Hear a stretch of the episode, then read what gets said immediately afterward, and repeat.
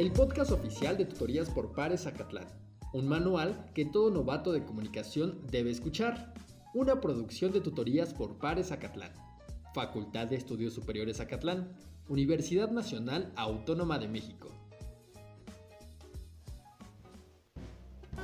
Hola, ¿qué tal chicos? Sean bienvenidos y bienvenidas a un episodio más del Manual de Supervivencia de Tutorías por Pares Zacatlán, el podcast hecho por estudiantes para estudiantes. Mi nombre es Andrea Ramírez y en compañía de nuestro queridísimo Mario estaremos aquí para acompañarlos en esta décima edición. Así es, queridísimos amigos, escucharon bien, estoy aquí una vez más con ustedes. ¿Y qué creen? Hoy tenemos una cita pendiente con las actualizaciones de la Asociación Americana de Psicología, o bueno, también APA para los cuates. Y no me quería ir de esta temporada sin contarles las novedades con estas normas. Ustedes sabían, por ejemplo, que la versión más reciente del estilo APA es la séptima edición, publicada en el 2019, ¿sabían? Qué interesante, pero tal vez es demasiada información por el momento y no queremos confundir los queridos tutorados, así que iniciemos recordando que todo lleva un orden. Primero, ¿qué es una cita?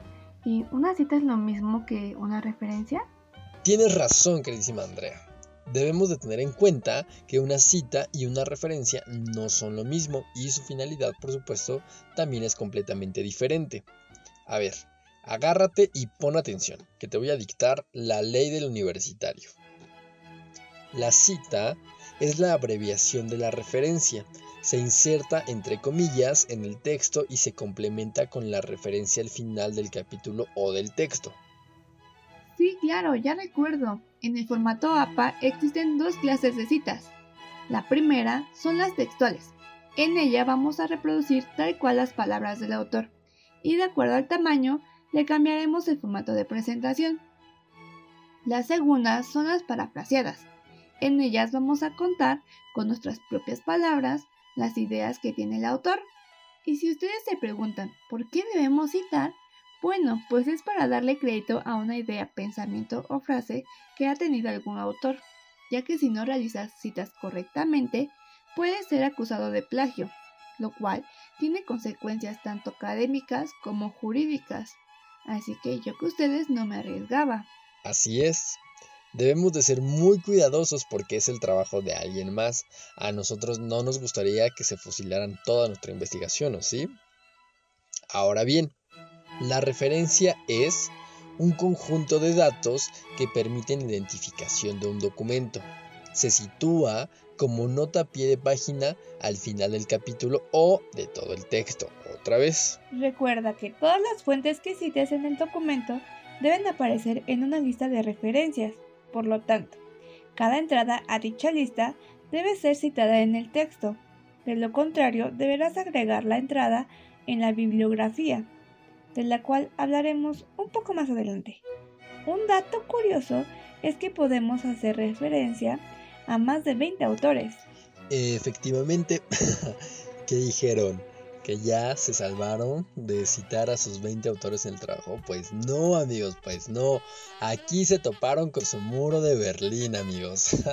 porque eh, si el libro tiene más de 20 autores, debes enumerar los primeros 19 y luego utilizar puntos suspensivos después del nombre del décimo noveno autor. La buena noticia es que cualquier referencia con más de tres autores ahora sí se puede acortar al primer autor y escribir et al, así tal cual, et espacio al. Ay Mario, me acabas de recordar a mi primer semestre cuando hacíamos sufrir a mi profesor de desarrollo del pensamiento crítico, un maestro muy conocido. Y es que él siempre nos regresaba nuestros trabajos, porque llevábamos malas referencias. Ahora, gracias a él, sé que estas van ubicadas al final del trabajo y se clasifican por quién, cuándo, qué y dónde. Además, se organizan en bibliografías para los libros y tesis, hemerografía para los periódicos y revistas, fuentes electrónicas para redes sociales e imágenes, entre otras. No sabes, estoy súper agradecida con él. Yo creo que me salvó la carrera. Y bueno, no nada más él, ¿verdad? Porque TXP también ha estado a lo largo de toda tu trayectoria universitaria ayudándote y apoyándote para que siempre recuerdes dónde van los anexos de tus investigaciones, por ejemplo, ¿no? Pero sí, tienes toda, toda, toda la razón. Van al final y esta clasificación es un antecedente de la lectura del autor o recomendaciones de lecturas adicionales.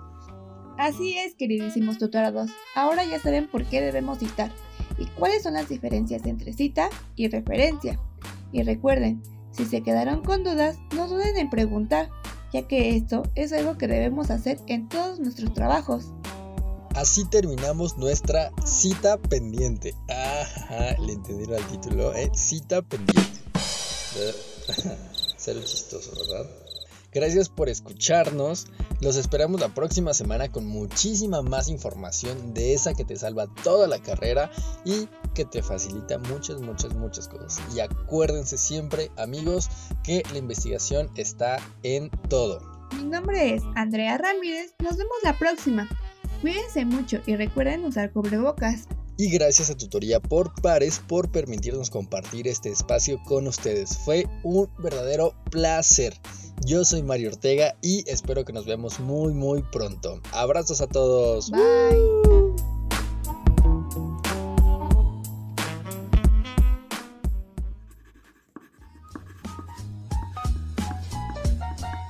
El podcast oficial de Tutorías por Pares Acatlán.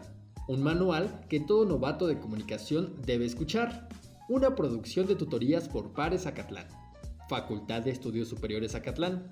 Universidad Nacional Autónoma de México.